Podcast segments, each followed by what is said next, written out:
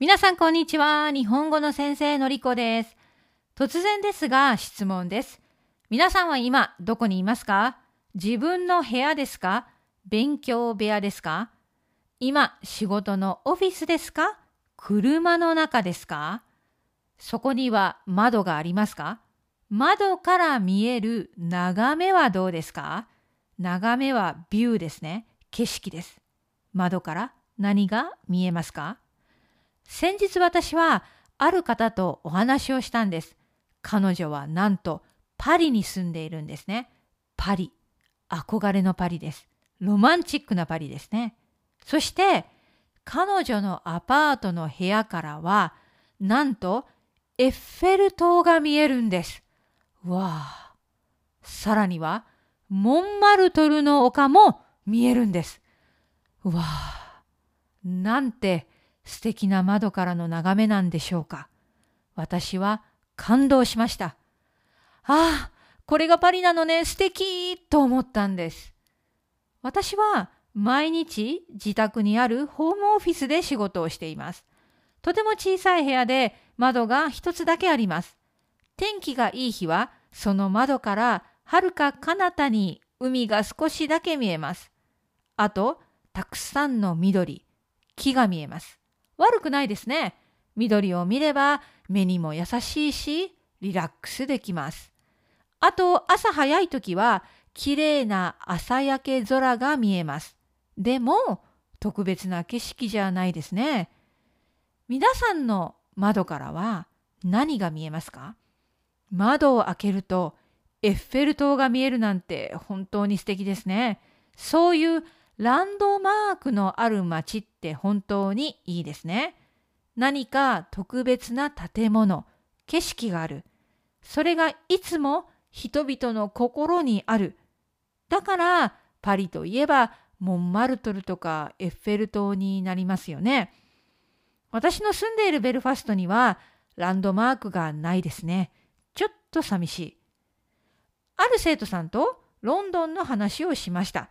彼女はイングランドに住んでいるんですが、もし日本人のお友達が日本からイングランドに来たら、あなたはどんな場所をおすすめしますか？と聞いたんですね。彼女はロンドンだったら、まずはロンドンアイをおすすめすると言いました。ロンドンアイっていうのは、テムズ川沿いにある大きな観覧車です。私も一度だけ乗ったことがありますが、そこからの眺めは最高でした。だからロンドンアイもやっぱりロンドンのランドマークかな。皆さんの街にはそういうランドマークがありますか？私の日本の実家ですね。私が使っていた部屋には窓が3つありました。実家は一軒家ですが、やっぱり日本の住宅街なので、隣の家が近いんですよね。だから窓を開けると全ての景色が住宅、家なんです。あんまり窓からの眺めがよくありませんでした。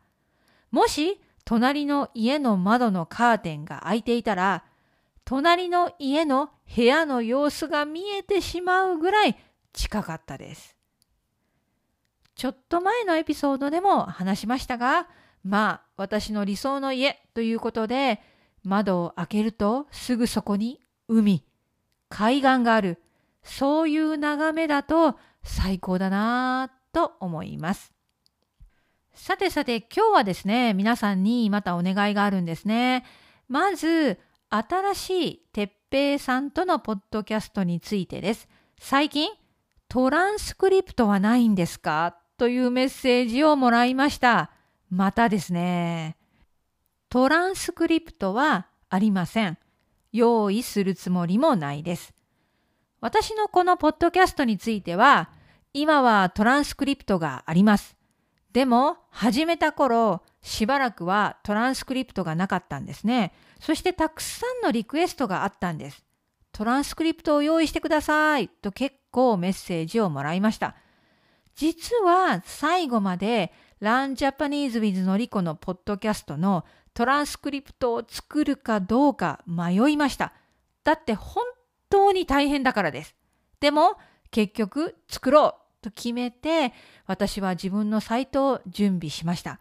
サイトを維持するにはお金もかかります。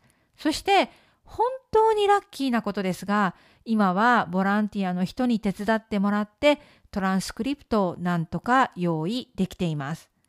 素晴らしいボランティアの人がいなかったら多分私はもうだいぶ前にトランスクリプトを提供することをやめていた、諦めていたと思います。